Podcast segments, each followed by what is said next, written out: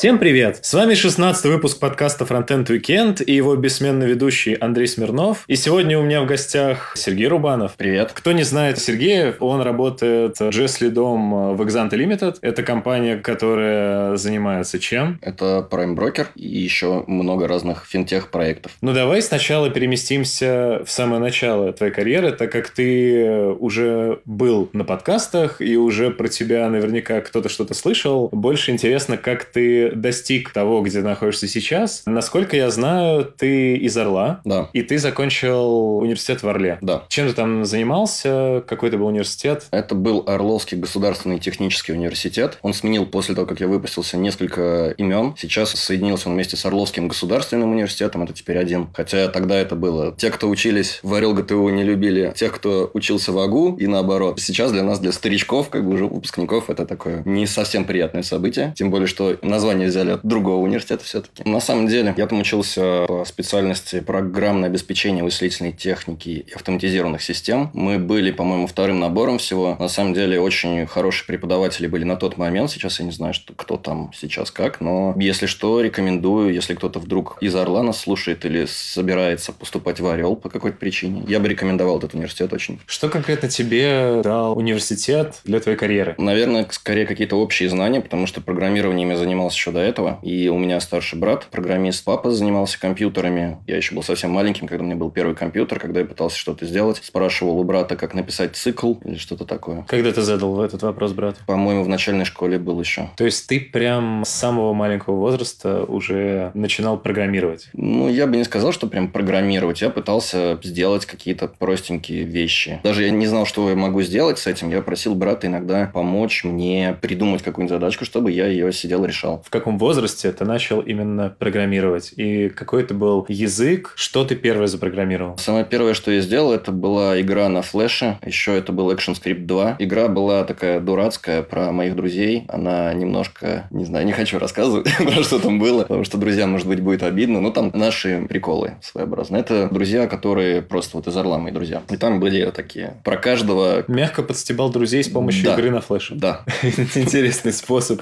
То есть люди обычно это делают не с помощью игр на флеше, но это круто. И куда это все вылилось? Начал ты с флеша, какие языки затем тебя посещали, через что ты вышел к JS? Ну, на самом деле, начал я не с флеша, это, наверное, вот как раз просто, что я такое осознанное, нормальное сделал на нем. Начинал я скорее с Паскаля. Примерно нашего возраста люди все начинали с Паскаля. Ну да. Потом флеш. Просто интересно было за счет того, что можно что-то сделать. Довольно простые анимации, можно сделать игрушки. Потом, наверное, это был PHP. С PHP был JavaScript, который на тот момент был языком вторичным, совсем не считался за серьезный язык программирования. Потом было немножко Ruby, и потом я не помню в каком порядке. Java, Scala, Clojure, Python, но совсем немножко. После вот этого всего я занимался в основном JavaScript. Ну, так для себя сейчас иногда на других языках что-то пишу, то есть не связанное с работой в основном. А почему ты пришел именно в JavaScript? Так получилось само собой. Сложно сказать на самом деле. Просто я, когда устраивался на первую работу в Москве, именно искал здесь работу, то я на самом деле искал работу и PHP, и рельсы, и JavaScript. Я сходил на одно из собеседований, мне сказали, что, чувак, нам нужен только фронтенд, нам нужен JavaScript человек. Мне понравились эти ребята и команда, и я с тех пор в основном фронтендом занимаюсь. То есть не только, но в основном. Первая твоя работа где была? В Орле. Ну, я сначала первое время работал на фрилансе, но совсем не продолжительное время. Это был вообще очень неприятный опыт. Есть люди, которые могут на фрилансе нормально себя чувствовать. Я не знаю. Мне совсем это не интересно. Какие-то проекты, где кто-то до тебя там что-то написал, ты приходишь, разгребаешь это, пытаешься что-то там добавить. Нет. И оставляешь это в каком-то да. виде, в котором кто-то это будет разгребать. Да, да. И вот это вот наслоение вот этого всего как-то не очень интересно. Следующая работа у меня была в веб-студии, ну, по-моему, непродолжительное совсем время. То же самое. Мне тоже не нравилось, что вот эти проекты какие-то приходят, уходят, какие-то проекты это доработки. И потом я работал в контактном центре. Я писал ПО, которое связывает ПО телефонии с базами данных, со скриптами. Скрипты – это терминология как раз вот этих контактных центров. Это сценарий, по которому должен разговаривать оператор. Если задают конкретный вопрос, нужно идти по этой ветке, по другой. В общем, такой граф, который, понятно, что не должен быть никогда циклическим, чтобы не попасть в бесконечный цикл. Довольно-таки сложные задачки местами. Там было уже много разных баз данных, нужно было все это объединить, все это через веб-интерфейсы, PHP, рельсы и JavaScript местами. В какой момент ты перебрался в Москву? Когда мне надоело делать одно и то же. Я просто несколько лет занимался, писал вот эти приложения. Хотел уже написать какую-то штуку, которая бы автоматизировала это, чтобы менеджеры из контактного центра могли сами эти себе скрипты накидать, какой-то UI. Но время на это не выделяли, были постоянно новые проекты. Я делал рутинную работу какую-то, постоянно копипейст. Уже, то есть, все возможные варианты, которые последующие поступали, нужно было что-то делать, они все так или иначе я уже делал, эти задачи решал. И поэтому я просто копировал, части вставлял и абсолютно потерял интерес. Как ты осуществил этот переезд в Москву? Ну, у меня здесь мама работает давно. Не имея никаких планов особо, я приехал и недели две ходил по собеседованию. Ходил вообще на все собеседования. Мне поступило несколько офферов, но я выбрал одну из команд, которая мне понравилась. И команда больше всего, и задачи сами мне показались довольно интересными. Это была работа над системой контекстной рекламы. Мне на тот момент это было очень интересно. Ты еще, насколько я смог найти, работал в Тинькове старшим разработчиком в какой-то момент. И это было всего там два месяца или что-то такое. Это очень сильно выбивается. Два месяца, это, наверное, на LinkedIn написано, что два месяца. Да. На самом деле, я начал в один месяц, закончил другой, он это как два месяца считает.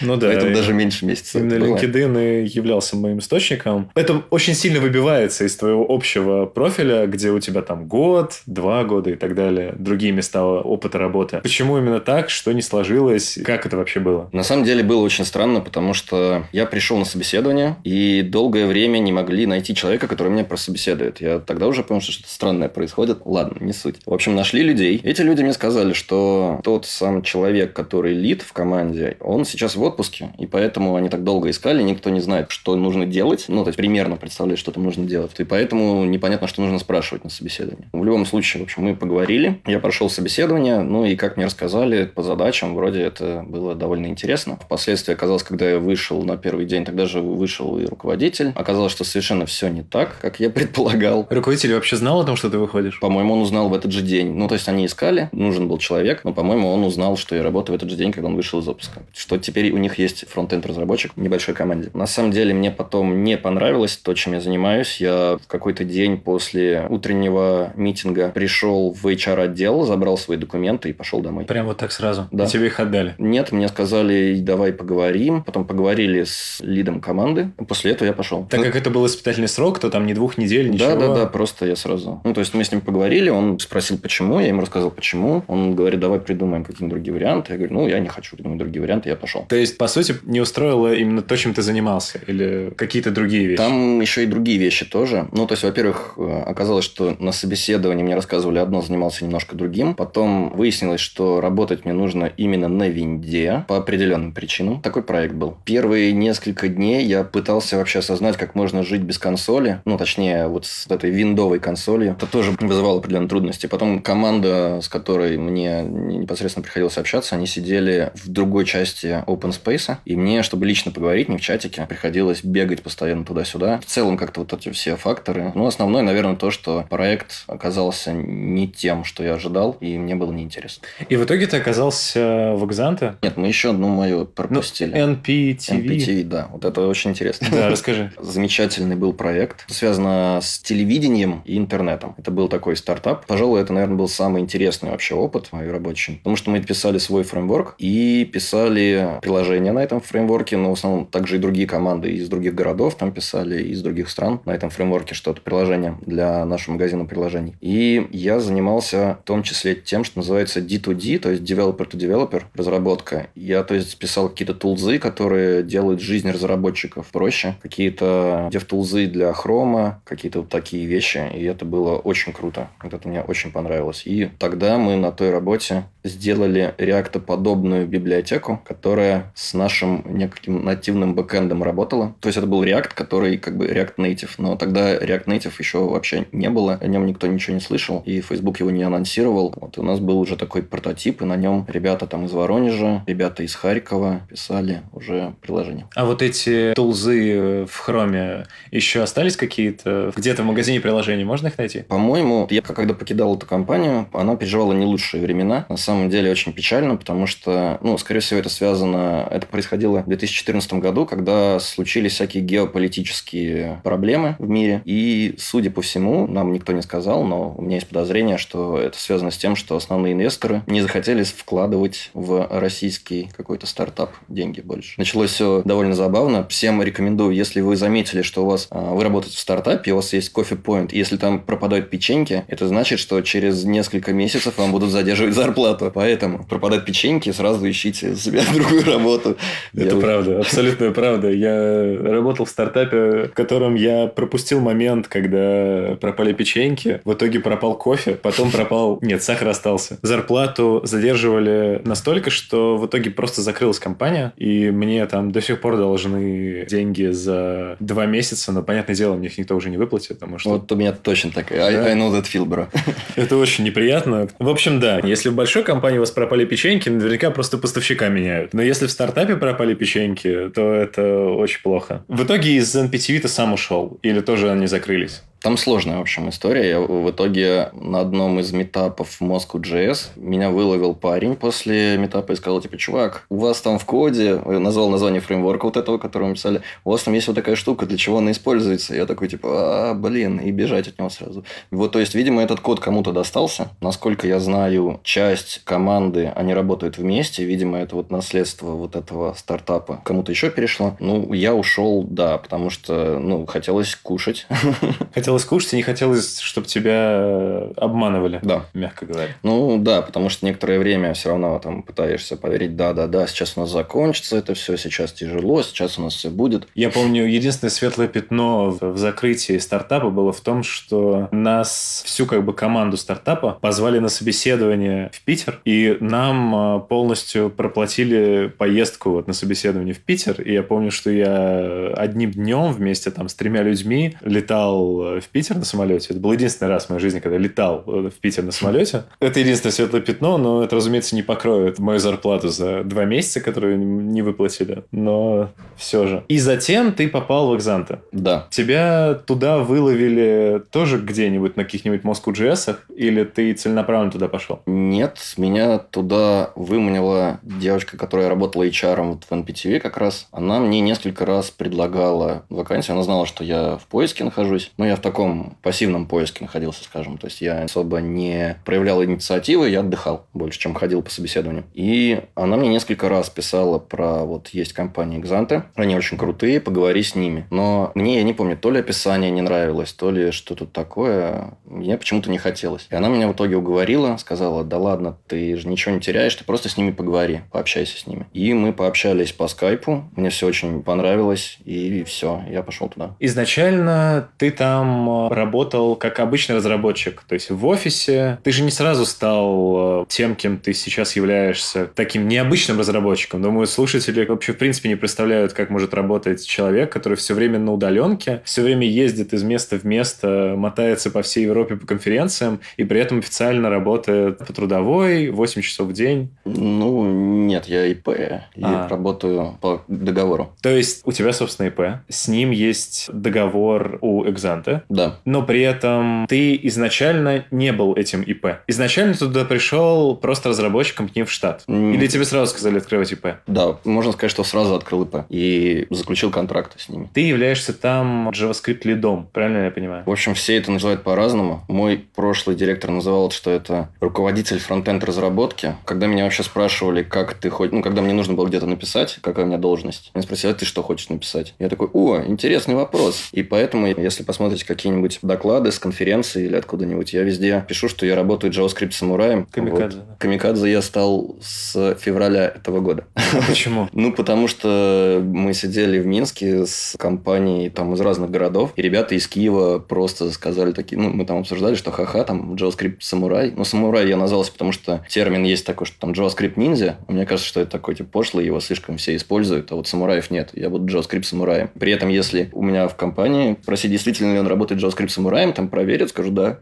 То есть, все договорились, что действительно я JavaScript самурай. У тебя прям должность официальная? Ну, официально у меня контракт с ним. Я предоставляю услуги. А должности... Я... Она прописана формально? Она, да. То есть, какая-то должность должна быть. Вот у меня должность JavaScript самурай была. Теперь я пишу везде, что я JavaScript камикадзе. Потому что мы подумали, что камикадзе это смешнее. И я еще иногда шучу по поводу JavaScript. Его недостатков и всего прочего, поэтому JavaScript камикадзе. В целом, назови какие-нибудь типичные задачи, вот какие возникают у JavaScript камикадзе в Exante. То есть, явно же ты не двигаешь рекламу там, ты да, я занимаюсь... какие-то интересные вещи. Я занимаюсь разработкой веб-платформ для торговли. Есть определенные протоколы, соглашения. Данные, естественно, все живые, так как это торговля на рынке живом. На самом деле, текущее состояние браузеров в этом плане весьма удручающее, потому что, во-первых, веб-сокеты, они на самом деле тормозные довольно-таки, особенно в некоторых браузерах. Я думаю, что все знают, что это за браузеры. Но кроме этого, есть еще куча нюансов. При работе с такими живыми данными, с огромным количеством данных и обновлениями на экране. Если мы там вспомним, если кто-то писал на первом ангуляре, была у них отмазочка очень прикольная, что... Ну, то есть, в ангуляре первом все тормозило, если список очень большой какой-то, mm-hmm. да. И они говорили, что, типа, у вас неправильный UI, если у вас такой большой список. Но пусть они это скажут трейдерам, которые хотят э, видеть на экране максимум цифр, максимум вообще все подробно. Это профессионалы. Они хотят контролировать все, окинуть одним взглядом на одном экране, на двух, на трех.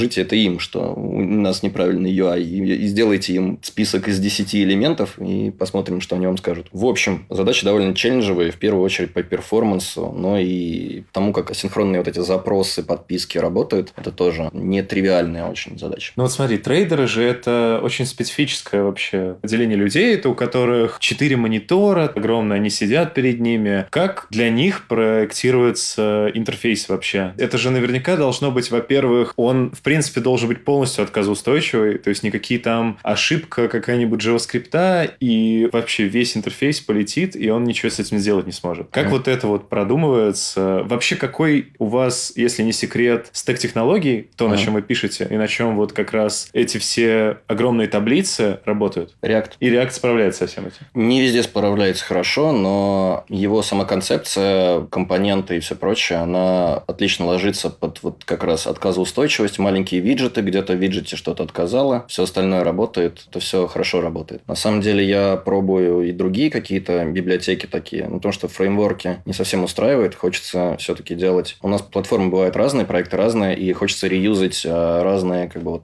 виджеты, компоненты в разных местах. Поэтому хочется как из конструктора собирать их. И на самом деле вот хочется именно UI-библиотеку и вокруг нее что-то уже делать. Не хочется полноценный фреймворк. Я пробую такие библиотеки очень много, но пока что мы делаем все на React потому что сейчас у нас все разработчики знают React, по нему очень много документации, библиотек вокруг него, и нас это устраивает. Но, возможно, ну, то есть у нас получается, что по специфике нашей задач и производительность, которая нам нужна, иногда можно пожертвовать виртуальным домом, когда точно знаешь, что обновление нужно делать, и не нужно сверять какие-то части. Вот Glimmer в этом случае хорошо бы подошел, либо какие-то, может быть, даже просто веб-компоненты, но пока что, не знаю, я вот на них смотрю сейчас, но у меня есть определенные сомнения в том, что это будет работать достаточно быстро пока что. Ты поймал момент э, на работе, когда еще не было реакта под капотом этого всего, а было что-то до него? Да, основную нашу платформу я как раз переписывал с марионета на React. И как это работало все на марионете? На марионете это работало не очень хорошо, потому что помимо марионета там была такая штука, библиотека для бэкбона, она называется, по-моему, Epoxy, если я правильно помню. Epoxy – это такая вещь, которая делает из вашего бэкбона Angular, первый Angular. Это двусторонний дата-биндинг со всеми вот этими, в общем, вещами. Но там же он с какими-то подводными камнями, то есть он не круто работает. Да, как и в первом ангуляре.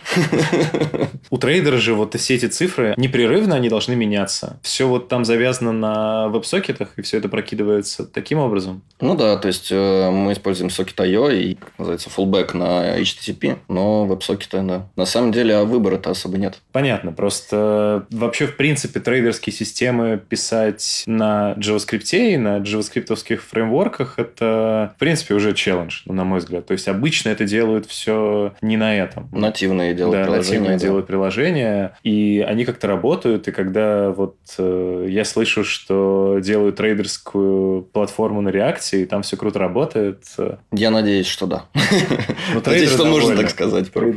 Мы упомянули конференции, по которым ты ездишь. Ты вообще же в Москве находишься малое количество времени. Постоянно колесишь по городам, по странам и везде посещаешь различные конференции по фронтенду. Каково вообще жить в таком режиме, во-первых? Ну, на самом деле, если как раз на мод-лист, который ты открывал, я там посмотрел, там написано, по-моему, что я за последний год в Москве был... А, не, не в Москве, а в России был 230 дней, по-моему, за год. Ну, это больше половины. Да, да. больше половины времени я все-таки в России нахожусь. Ну, нормально. На самом деле, самая большая, наверное, проблема, когда хочется посмотреть город какой-нибудь, где ты находишься, а нужно работать.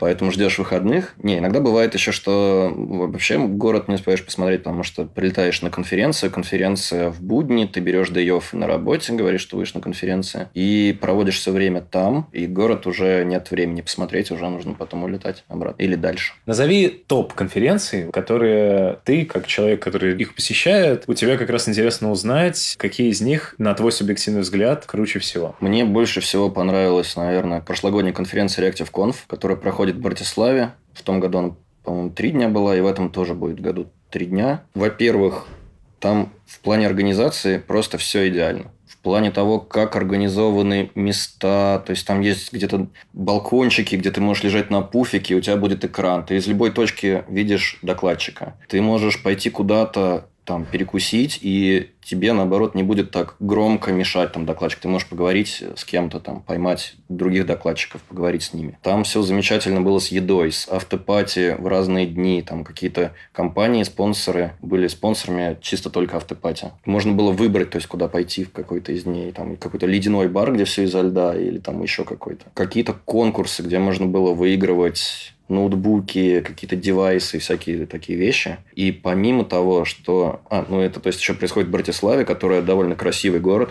Перед этим, перед э, конференцией ReactiveConf, обычно в Вене, React Вена, они проводят свои метапы, куда тоже можно попасть. В том году, к сожалению, не получилось. В этом году обязательно планирую. Так как Братислава и Вена – это самые две близко расположенные столицы вообще разных государств. Некоторые вроде бы даже на великах ездят из одного города в другой. Но это, правда, там несколько часов, сколько-то часов занимает, но тем не менее. То есть, можно посетить и Вену, и Братиславу, насладиться ими и просто отдыхать на отлично организованной конференции. Это, наверное, вот самая топовая конференция из всех, где я был. Сколько билет стоит туда? Сейчас уже дорого, я не могу точно сказать, но у нас есть дисконт. Можно меня найти где-нибудь в чатиках. Есть угу. дисконт специально для Moscow.js. Я не помню сейчас его по памяти. И, может быть, даже в описании приложим его просто. Как вариант. Вот. Еще есть возможность купить билеты, но уже bird закончились. Сейчас уже, по-моему, дорого. Но дорого это сколько хотя бы примерные рамки? По-моему, даже сейчас уже больше 500 евро стоит. Ну, сейчас очень дорого. На самом деле, они начинают продажу билетов. Продажа билетов на конференцию в этом году, она началась... В прошлом году было закрытие, отдельный толк был от организаторов. И во время этого закрытия они включили, прям, ну, они задеплоили на сайт новую штуку, что вы можете сразу купить на следующий год и даже с такой возможностью, что если у вас вдруг не получается поехать, деньги все вам вернут. То есть конференция будет в октябре, и, скорее всего, в октябре откроется уже на 2016 год. Я всем рекомендую сразу купить. И на 18 На 18 год, прям за год заранее. Это будет очень дешево, и вы не пожалеете. В общем, это замечательная, просто невероятная конференция. А еще какая-нибудь? А еще топ-3 ты сказал, да? Ну да. Тогда очень хорошо организована конференция React Europe, которая проходит в Париже. Мне не нравится сам Париж как город, но мне понравилась эта конференция очень сильно. И то, что там на кофе-брейках и на обедах очень много сыров. Я как сыролюб там просто наслаждаюсь этими кофе-брейками. Я там, мне кажется, ну, это было и в этом году, и в прошлом году. Съел весь сыр? Я там съесть весь сыр невозможно. Там его приносят в огромных количествах, там приносят целые головы сыра, кладут ножи, и все. И оставляют тебя наедине с этим всем. Точно. Это, да, невероятно. В общем, там тоже все очень хорошо организовано. Там Facebook непосредственно участвует в этом всем, помогает. И очень много докладчиков из Facebook. В общем, довольно интересно. В этом году мне еще удалось пропустить несколько докладов и сходить прямо рядом с тем местом, где происходил а, React Europe. Проход... Ну, там рядом находится ледовая арена, и там был четвертьфинал Россия-Чехия по хоккею. Мне удалось пропустить пару докладов и пойти поболеть за наших. Благодаря этому наши победили. К сожалению, следующая игра была в Германии. И с, ты не доехал, они проиграли. С канадцами. Я не доехал, да, и поэтому мы вылетели. Это, наверное, вторая такая конференция по крутости. В плане того еще, что там можно поймать кого-нибудь таких вот крутых-крутых хардкорных чуваков, типа Ченглу, который мне, на мой взгляд, самый крутой фейсбуковец. То есть сейчас есть несколько, наверное, фейсбуковцев, о которых знают все и все говорят, а Ченглу о нем что-то не особо говорят, но он вот он сейчас Ризаном занимается, но просто пообщавшись с ним в колуарах и о JavaScript, и о Flow, я теперь после этого считаю, что это действительно самый крутой инженер, наверное, из всех, кто вот вся вот эта Facebook-тусовка. Если вы хотите послушать про Reason, вам прямиком э, в новый выпуск Радио JS, там как раз об этом тоже говорят. Давай третью. А на третьем месте у меня две. Я не знаю, какая лучше. Две конференции украинские. Это Одесса JS и Харьков JS. Каждая по-своему великолепна. Харьков JS – это самая крупная конференция в Украине. Там постоянное количество посетителей от тысячи человек, около тысячи и более. Это вообще самая крупная конференция в Украине. И в России таких конференций немного на самом деле. Просто великолепно. Тоже все очень организовано. Обычно там бывает, что несколько потоков, и они разделены на то, что понятно точно будет всем, и то, что хардкор. Вот, всегда, то есть, можно пойти посмотреть где-то там что-то, если интересно, можно будет послушать. Потому что, ну, сейчас э, все стараются все-таки принимать такие доклады, которые будут понятны всем, чтобы как бы, больше людей могли быть в теме и рассказать что-то, принести на работу своим коллегам, рассказать. А вот таких хардкорных маловато, там вот есть такой поток часто бывает. Одесса, JS, тут я думаю, что вообще даже можно ничего не рассказывать, все понятно. Солнце, пляжи, море черное, Просто... Это правда, что там э, люди между выступлениями ходят на пляж купаться? В этом году такого не было, а в том году такое было. В том году было прямо на море. В общем, там гостиница, пляж сразу такой при ней и все такое. И один из залов был, через него можно было пройти насквозь, то есть пройти, послушать, угу, так, доклад о чем, там какой-нибудь, не знаю, там, ну, какой-нибудь ангулярщик проходит, допустим, а, опять реакт. Просто идет через весь зал, проходит, открывает стеклянные двери, постепенно раздевается, заходит в воду и все. Как бы это вот так вот примерно выглядело. В этом году году была конференция в городе на стадионе Одесского Черноморца. Тем не менее, все равно это Одесса. После конференции можно до моря дойти. И автопати было на море. Там стадион прикольный. И там выставка кошек была. Это очень интересно. Да, 15 гривен, по-моему, стоило. Там а такие классные кошки. Вы спрашивали организаторов, почему они перенесли место от моря на стадион? На самом деле, я тоже был за то, чтобы перенесли, потому что все-таки в прошлом году... Слишком расслабленная атмосфера. Нужно было до туда ехать, именно вот до места, где это было. То есть, это была не Одесса, это нужно было от Одессы ехать на автобусах по 35-градусной жаре ехать, особенно если тебе не хватило места стоя, это очень сложно. С тебя выходит несколько литров пота, и ты не успеваешь за это время пополнить запасы вообще воды. Это само по себе тяжело. И после конференции, то есть, непонятно. Вроде можно и на море остаться, либо поехать в город, и люди разделяются. Все-таки в городе лучше. Если что, всем потом, или компаниями какими-то поехать на море. Как-то в городе удобнее. Ты же как раз выступал на Одессе JS, про WebAssembly рассказывал. Да. Ну, про это тоже уже другие люди говорили. Тебе в целом в чем ты видишь э, интерес выступлений вот таких? Насколько я знаю, ты выступаешь сравнительно часто. Сколько раз в год ты выступаешь? Два, может быть, три. Ну, конечно, Леша Хременко почаще выступает. Да. Из них у меня два доклада в Украине, один в России, где-то так примерно. На самом деле, я не очень люблю доклады, и мне не нравится даже пересматривать какие-то свои. Хотя последний вот в Одессе даже мне понравился. Я критично к себе в этом плане отношусь. Получилось довольно хорошо. А не нравится, потому что ты, когда смотришь, да, ищешь? Изъяны? Да, мне не нравится, как я говорю. Я где-то говорю недостаточно понятно. То есть, я что-то подразумеваю такой, но, но не говорю это. Я такой, блин, ну, как-то неправильно. Часто бывает, что я вообще придумываю тему доклада, а потом сам доклад вымучиваю. Я делаю слайды, а потом рассказываю как бы по слайдам. У меня слайды не сопровождают мой доклад, а я вот по ним рассказываю. Вот это мне тоже не нравится, просто очень ленивый. Я вообще не люблю делать доклады. Я в Украине чаще, чем в России бываю, потому что это для меня предлог поехать туда, увидеться с друзьями, потусоваться мотивация, только, наверное, ради этого. А в Москве, в Питере, где-то еще, поэтому я довольно редко выступаю, потому что здесь лень больше берет свое, и мне иногда интереснее просто сходить, как посетитель и пообщаться со всеми. То есть, если бы был выбор делать доклад или не делать, ты бы не стал делать его? Скорее всего, да. А вот донести свою мысль до большого количества народу, получить там какой-то резонанс, э, или ты не видишь в этом цели, и это тебя не впечатляет? Да, наверное, это не так для меня интересно, и мне кажется, что вообще получить какой-то фидбэк, сделать какой-то резонанс, проще, сделав какой-то проект на гитхабе, твитнуть о нем, нем и ждать фидбэк. На самом деле, у меня первый опыт, наверное, с докладами был... То есть, у меня бывает часто такое, что люди мне говорят, иди расскажи. На бирже, если, допустим, с кем-нибудь сидим за пивом, я рассказываю, они такие, блин, иди расскажи, это же интересно. И на самом деле, первый мой доклад, самый-самый-самый первый мой доклад, был только исключительно потому, что мои коллеги на тот момент по работе, они мне сказали, ты нам вот это вот рассказываешь, а там конференции всякие проходят, там всякая фигня, иди и расскажи им вот это все. И вот так я и пошел. То есть, меня больше заставляют идти и что-то рассказать.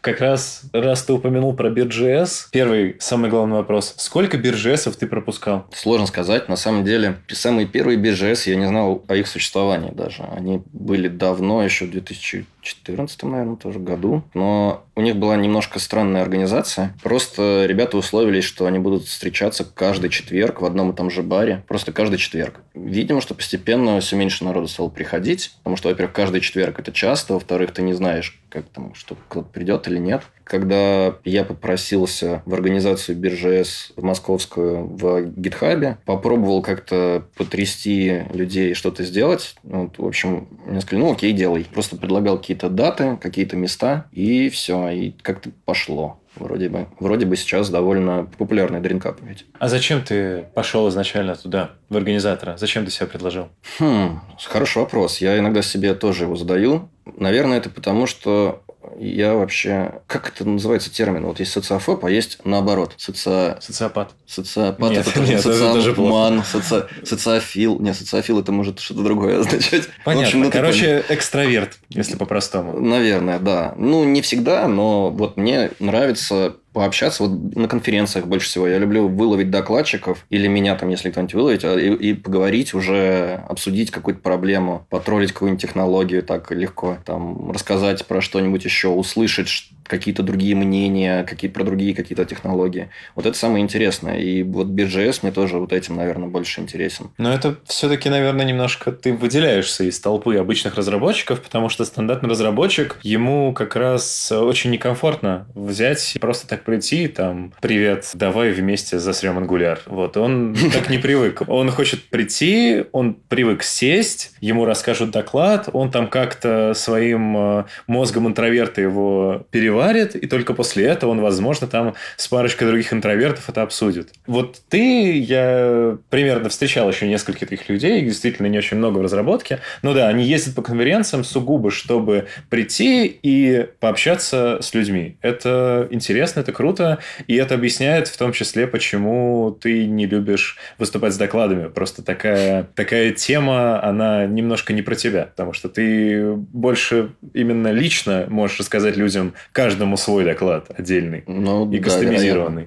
В чем ты лично видишь э, цель и миссию BGS? Я воспринимаю это как такой, знаешь, это просто как клуб по интересам. И на самом деле на BGS сейчас уже вот э, такой костяк, да, BGS, которые давно вместе часто ходят, часто он встречается. Мы уже там между собой все обговорили все фреймворки, уже сломали все свои копии, и уже даже в основном неинтересно говорить о JavaScript, о чем-то таком, о работе у нас там появляются даже какие-то там вообще свои темы, там какие-то приколы. Там у кого-то, я не знаю, там у кого-то там дети свои, они там про детей там что-нибудь сели, поговорили. То есть не обязательно про разработку или что-то такое. Это вот просто такой клуб, да, такой, не знаю, просто. Ну, то есть это на данный момент, по сути, просто люди в какой-то момент на фоне JavaScript познакомились друг с другом, начали вместе тусить, в итоге все подружились и просто как э, дружеская там ежедвухнедельная сходка. Ну, не совсем, смотри, то есть э, если бы это было такое, то новые люди туда очень с трудом бы попадали, потому что они ну, не были бы в курсе вот этих тем, да, о чем другие говорят. Это не совсем так. То есть новых людей мы постоянно видим, встречаем, и они приходят, присоединяются. На самом деле... Ну, давай говорить э, понятным языком. Бир.js часто становится логичным продолжением какого-то метапа. Нет. Есть э, автопати метапов, это одно. А Бир.js это вообще, когда нет никакого метапа, ничего нет, это в свободный день, просто люди собираются собираются. Да, и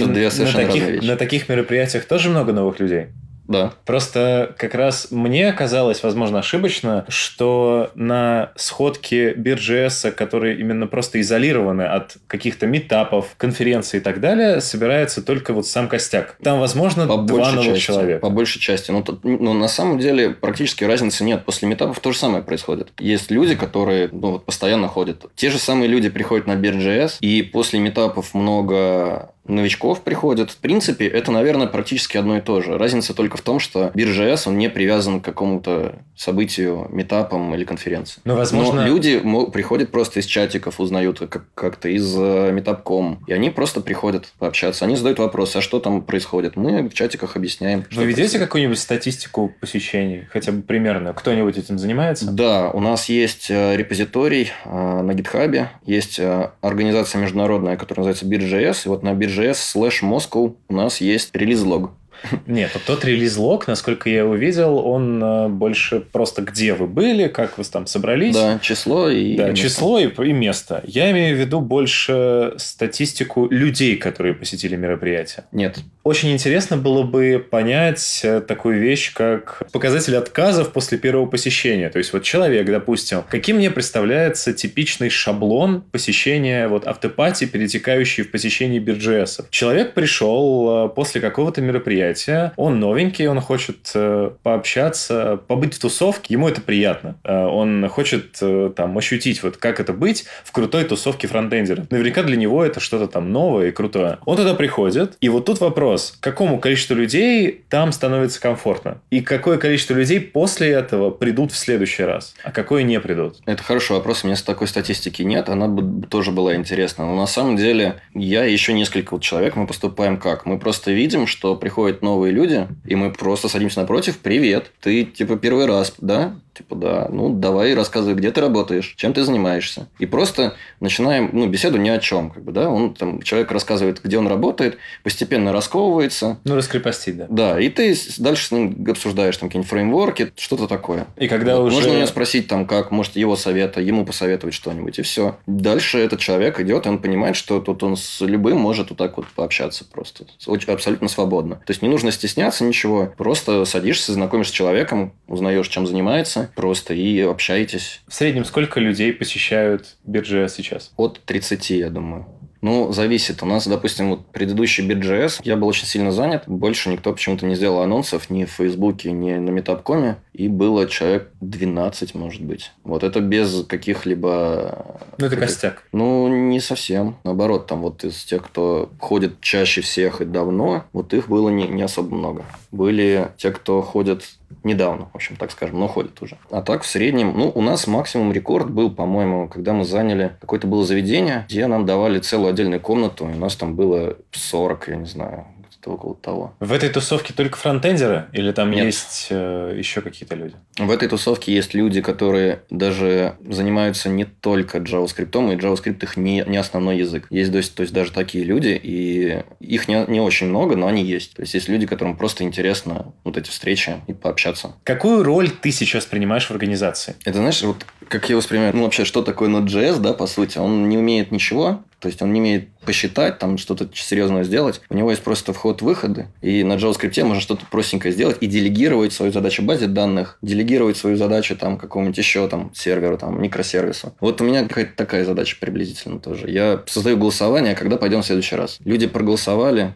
Окей, место выбрали. Места как добавляются? Люди добавляют хэштег места и пишут там название места. Я потом там раз в какое-то время на этот хэштег нажимаю, смотрю, какие есть места, веду списочек этих мест. То есть вот все, голосуем за дату, голосуем за место. Я даже на самом деле, хочу сейчас признаться, я очень часто говорю, что, ну, когда мы там в чатике обсуждаем организацию следующего BJS, я часто говорю, ой, я занят, позвоните сами, забронируйте место. На самом деле, я чаще всего не занят, я вру. Но я не люблю с людьми по телефону разговаривать. Вообще просто. Ну, не знаю Почему? почему. Ну, мне не нравится по телефону разговаривать. Мне нравится либо лично разговаривать, либо тогда уже текстом переписываться. С людьми, которых я знаю лично, по телефону более-менее как-то комфортно разговаривать. А с людьми незнакомыми я вообще ненавижу по телефону говорить. Поэтому я такой, типа, ага, я занят, Позвоните, кто-нибудь сделайте, и все. И люди все это делают сами. То есть, и у нас получается, что нет э, на самом деле какого-то человека, кто бы там был главный или что-то такое. Я есть как, как человек, который пинает что-то иногда там с какими-то идеями в чатике, что-то просто врывается. Самый смелый, наверное, да, что называется. Ты, когда меня нет, я там где-то там, нет такого, что ничего не организуется, люди там все равно встречаются. И все нормально. Все нормально, да. По поводу того, что ты не любишь разговаривать по телефону.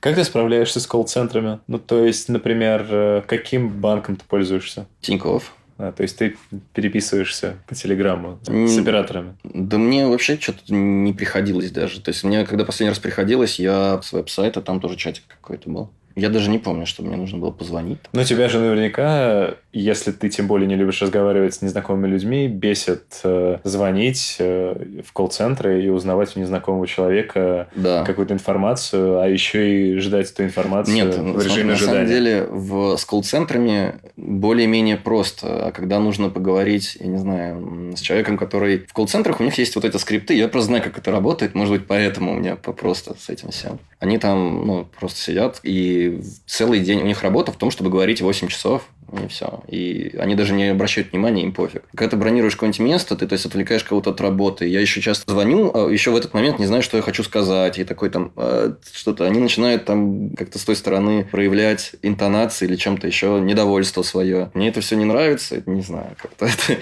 неприятно. Но если к тебе сразу же начинают проявлять недовольство по телефону, это больше показатель неквалифицированности э, Возможно. сферы услуг. Тут туда, куда ты звонишь. Moscow.js, как давно ты с ними задружился и как давно в целом слилась э, организация автопати вот после Moscow.js. Помнишь ли ты э, тот момент, э, когда еще не было автопати после московских метапов вообще? По-моему, они были всегда. Ну, на самом деле, я сдружился и познакомился с ребятами как раз на одном из таких автопати, насколько я помню. Я точно не вспомню уже, как, как это было, и даже день, и, и год. Но наверняка это было, то есть после конференции пошли обсуждать что-то, и наверняка мне что-то не понравилось.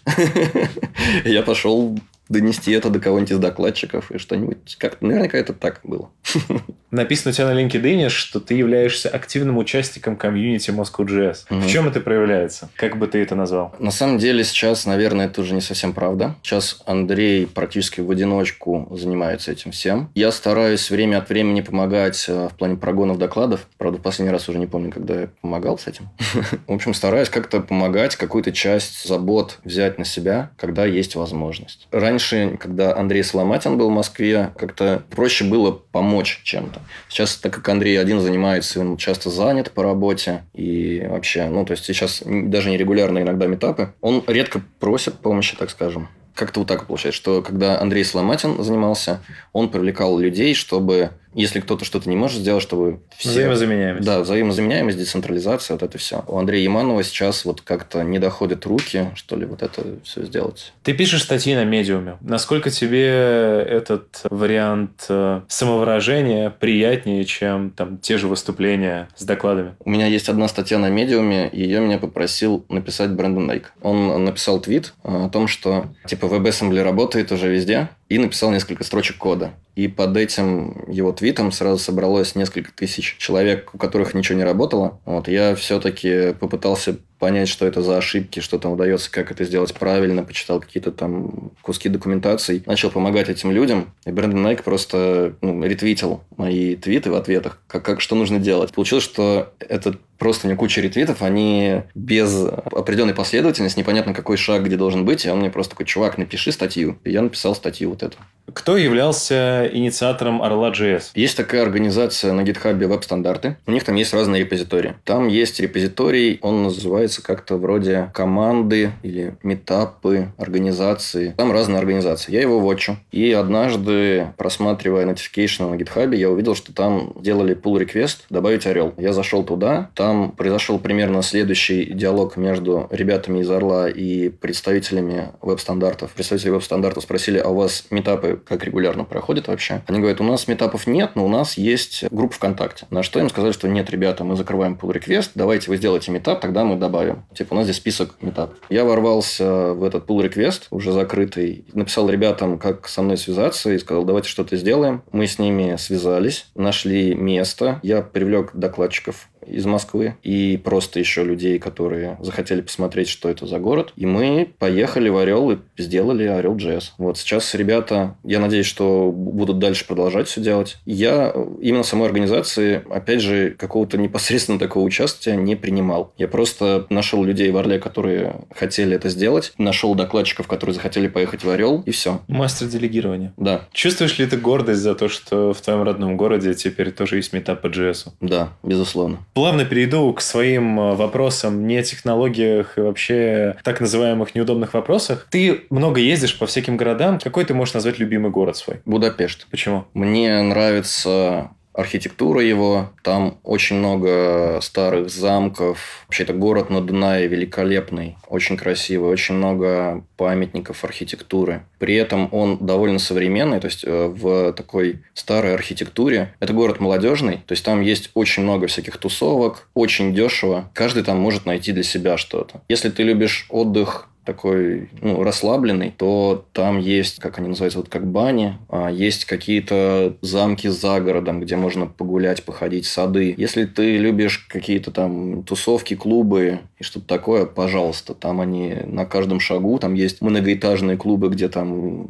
разные совершенно исполнители. Если тебе нравится велоотдых, то это великолепное место для этого. Ну, там очень много музеев, очень много иностранцев туда приезжают, некоторые приезжают туда выходные, потому что мы вот встретили англичан там как-то на Будапешт JS, и эти англичане сказали, что они решили поехать в Будапешт вместо того, чтобы пойти в паб в Лондоне. То есть у них примерно одинаковая сумма денег. Вышла они на лоукостере, долетели до Будапешта, проведут, провели там двое выходных. Это как бы они сходили вечером в паб какой-то, который они ходят. Ну, видимо, пабы дорогие еще. Ну, пабы в Лондоне, да, не дешевые. Но, хотя, мне кажется, это подешевле, чем в Париже в том же. Ты довольно давно писал музыку, которую я смог найти. Это восьмибитка всякая и брейкор, глич-хоп музыку. Ну, расскажи вообще про это. В студенческие годы я очень сильно увлекался созданием музыки и вообще всякими разными устройствами. Есть такая группа устройств, называется MIDI-контроллеры. Это которые подключаются к компьютеру. Ну, то есть, это клавиатуры могут быть, могут быть какие-то аналоги сэмплеров и просто невероятные какие-то штуки. Мне это было очень интересно. Музыку я делал на тот момент, когда вот эти все вещи собирал сам или покупал. Музыку я делал так себе. Вообще ужасно. Слушать нельзя было. Но я это все, конечно же, как э,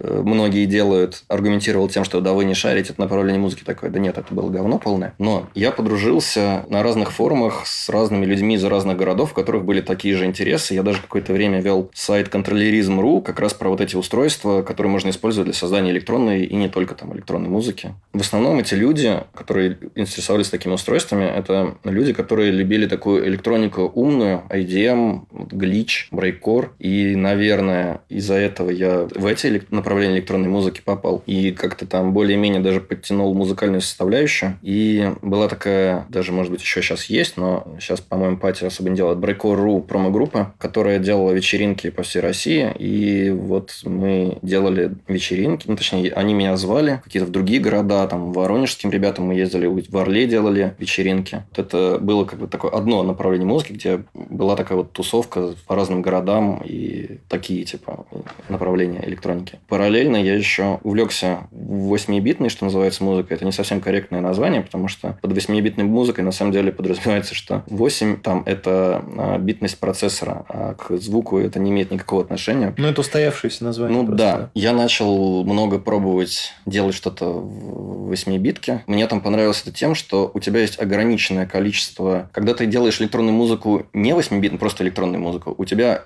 просто неимоверные возможности. Ты можешь делать что угодно угодно, у тебя куча каких-то плагинов, синтезаторов программных, которые по-разному работают, ты можешь делать вообще что угодно. А в 8-битной музыке у тебя есть строго ограниченные какие-то правила и рамки, за которые ты не можешь зайти. И сделать в этих рамках что-то интересное и прикольное, это было, вот это тоже как челлендж такой. У меня есть, на самом деле, было, по-моему, три альбома. В общем, один альбом на американском нет-лейбле, один на британском нет-лейбле. На американском такой он менее музыкальный и более такой замороченный. То есть я пытался сделать какие-то звуки, которые э, будет сложно сделать. И в том числе мне помогли навыки программирования, потому что я дизассемблил просто звуковые файлы, которые ну, в формате вот под конкретные приставки, но я в основном под Nintendo писал, который у нас в России, ее клон продавался больше известен Дэнди. Вот я вот под нее писал. Я дизассемблил и пытался, смотрел, что будет, если менять просто где-то где менять циферки. Ты находил таким образом определенные эффекты, которые были недоступны в трекерах и в других программах, которые специально для создания такой музыки, вот именно под, под вот эту микросхему. И даже из-за этого некоторые чуваки,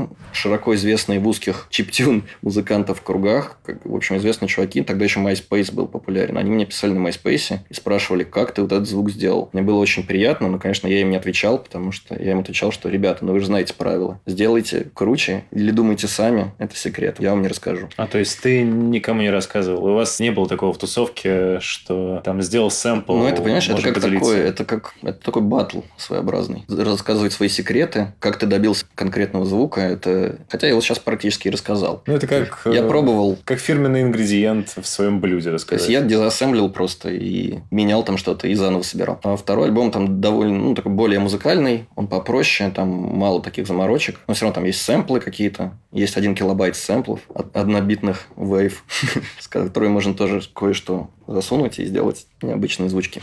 Круто. У тебя всегда, по крайней мере, сколько раз я тебя видел, всегда дико модные кепки. Два вопроса. Где ты их берешь и зачем ты их носишь? Беру, где попало. Просто понравилось где-то. У меня, на самом деле, очень маленькая голова в диаметре. Я не знаю, как это называется правильно. Вот почему. И мне велики все, все кепки. Большинство кепок велики. Если мне какая-то кепка нравится, и она на мне более-менее нормально сидит, я ее сразу же покупаю прямо на месте. Еще их часто очень теряю или забываю где-то. У меня там что-то я потерял под Коломной, когда там там высовывался в окно, и у меня сдуло кепку, и я ее потом не нашел. А у меня была панамка, которая забыта после конференции в Болгарии, в Софии. Она осталась у хоста Airbnb-шного. Но он вроде как мне недавно писал, говорит, ты что, приедешь вообще за ней?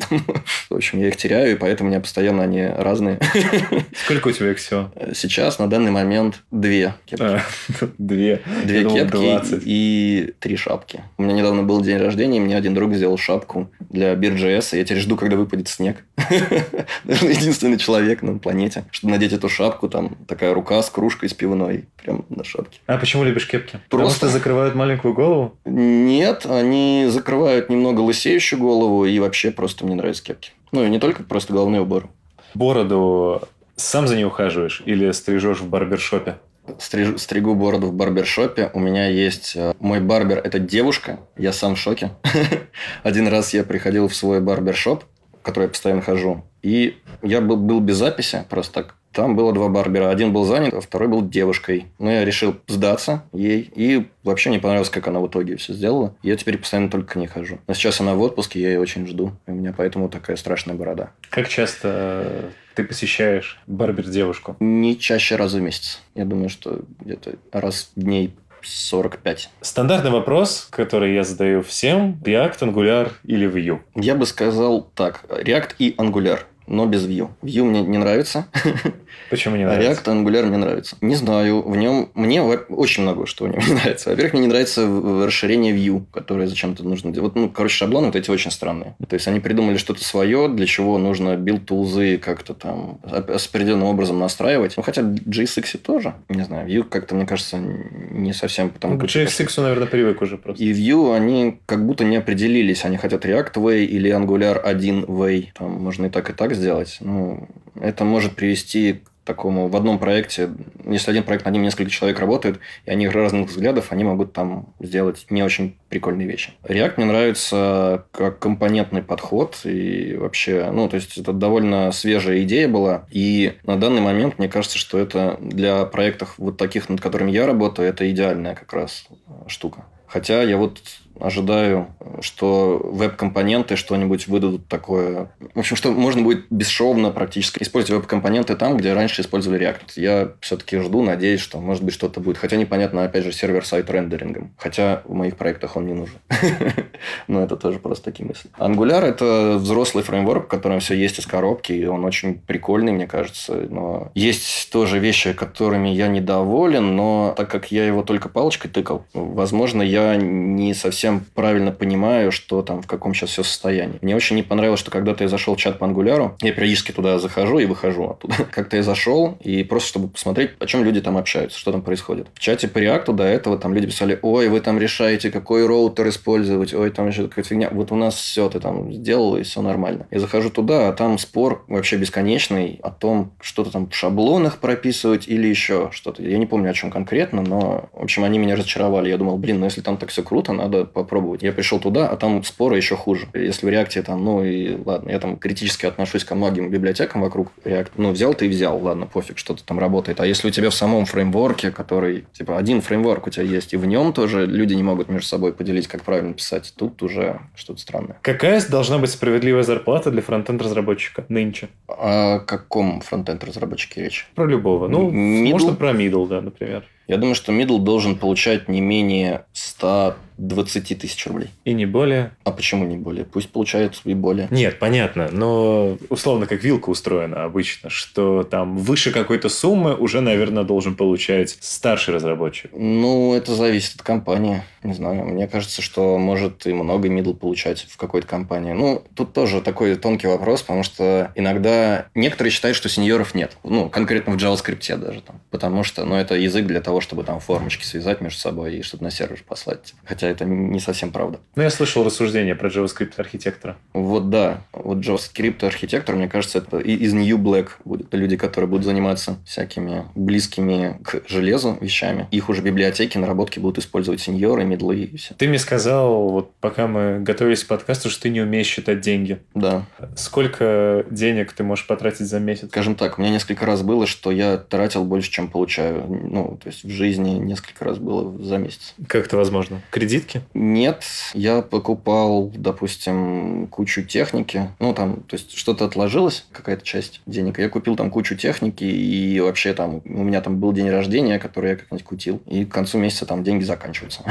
Потом я смотрю, что к началу месяца у меня было больше, чем моя зарплата, а сейчас осталось там вообще чуть-чуть денег. Предпоследняя наша постоянная рубрика. Мы тут обычно обсуждаем э, рецепт какой-нибудь, который фронтенд-разработчик может приготовить, его любимый. Те люди, которые не понимают фишку, что мы просто стебемся, часто на эту тему хейтят. У тебя есть какой-нибудь рецепт любимый, который ты бы мог рассказать, как приготовить? На самом деле я не умею готовить совсем вообще, то есть в смысле абсолютно. Я не умею сделать картошку, не знаю, почистить и приготовить ее как-то. Вот. Я умею сварить что-то, разогреть в микроволновке, порезать максимум. Но однажды я делал плов. Я не смогу рассказать его рецепт, но вы можете на- просто набрать в гугле плов. А, нет, я делал его в мультиварке, потому что я ходил в соседний магазин, где покупал продукты быстрого приготовления и колбасу, хлеб, там, в общем, свою обычную еду. Мне надавали кучу наклеек, и я собрал достаточное количество наклеек на мультиварку. В общем, я взял эту мультиварку, залез в интернет, сделал плов, и получилось довольно здорово. Даже одна моя подруга ко мне зашла, она была очень голодна. Когда ей предложил съесть плова, который сделал я, она сказала, ты что, вообще, что ли? Я не буду это есть. Но потом, ну, она очень проголодалась, она такая, ладно, дай посмотреть, что там у тебя там. Она посмотрела, на вид вроде нормально, разогрела, и потом еще попросила добавки. Поэтому я всем рекомендую вот этот рецепт. Заходите в Google, набираете плов для мультиварки и делаете плов.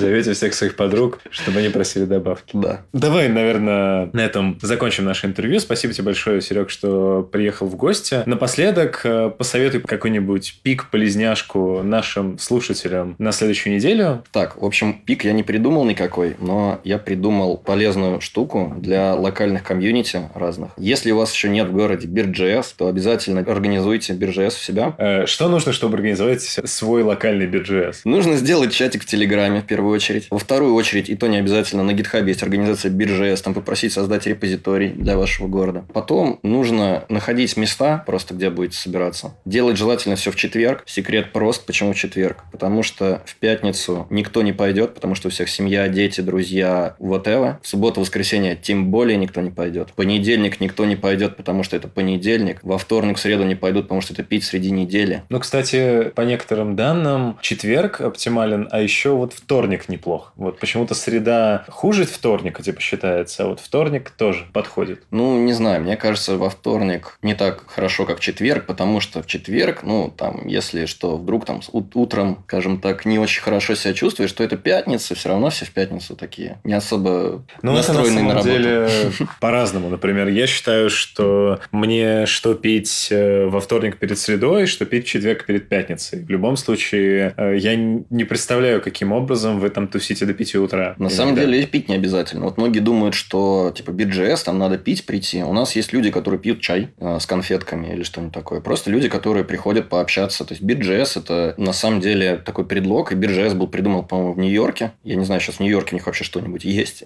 Проводится ли он. Вот мы просто его взяли как что-то готовое, как такую марку торговую. Ну, это, наверное, Франшиза. да, но вы заложники названия своего. Люди читают BirJS, думают, что там пьют пиво. Так мы и не заложники, ну, как бы и пиво попить можно, но не обязательно, опять же, повторюсь. Да, BirJS у нас бывает иногда до 5 утра продолжаются, но это уже автопати BirJS, там остаются самые стойкие. Как эти люди идут на работу в пятницу? Не знаю, мне просто легче, потому что я в пятницу, ну, можно не идти на работу, а работать из дома, и нормально. То есть, я пришел, выспался, проснулся в час или в два дня и начал работать. И отлично вообще все. Ладно, мы отвлеклись. Как ты думаешь, найдутся ли сразу люди, которые захотят э, пить пиво и обсуждать JavaScript? Человек 5 для начала найти несложно. Если есть какой-то комьюнити, человек там из 15, то человек 5, я думаю, собрать можно. Где можно дать рекламу на новый локальный BirJS? А, Хороший вопрос. Надо сделать... У нас есть, на самом деле, Twitter, BirJS Moscow, но он пока... Мы его не задействовали никак. Возможно, так как BirJS Moscow более-менее поп- популярен, и у нас почему-то даже в чате сидят люди из других городов, и уже не первый раз, кстати, было такое, что спрашивали, о, как классно, что в Москве есть, а вы не знаете, есть ли в Киеве? Я кидаю ему чатик киевский, просто там тоже тоже Сергей занимается BirJS Киев. То есть, можно было бы использовать этот как BirJS такой рупор, чтобы говорить, что вот в вашем городе тоже есть, вот их контакты, вот их чатик. Круто. Что осталось пожелать нашим э, слушателям, чтобы они не забывали подписываться на нас в SoundCloud, в iTunes, обязательно подписывались на нас э, во всех наших пабликах в социальных сетях, оставляли отзывы, писали мне свой фидбэк, это для нас очень важно. Спасибо, что слушали нас, увидимся на следующей неделе. Пока-пока. Пока.